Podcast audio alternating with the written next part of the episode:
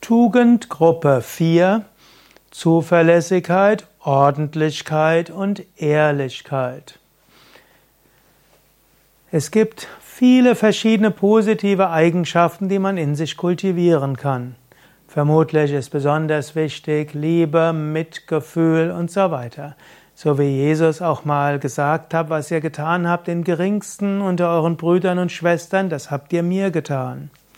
Und so ist Hilfsbereitschaft und Liebe besonders wichtig.